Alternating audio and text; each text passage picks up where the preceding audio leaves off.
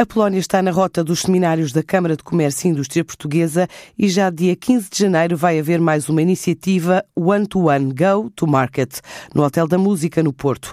O mercado polaco está no top 10 dos que mais importam de Portugal. Neste momento, mais de 2.500 empresas nacionais fazem negócios na Polónia e, de acordo com a ICEP, existem múltiplas oportunidades para que este número cresça, embora se exija uma preparação prévia para entrar neste mercado.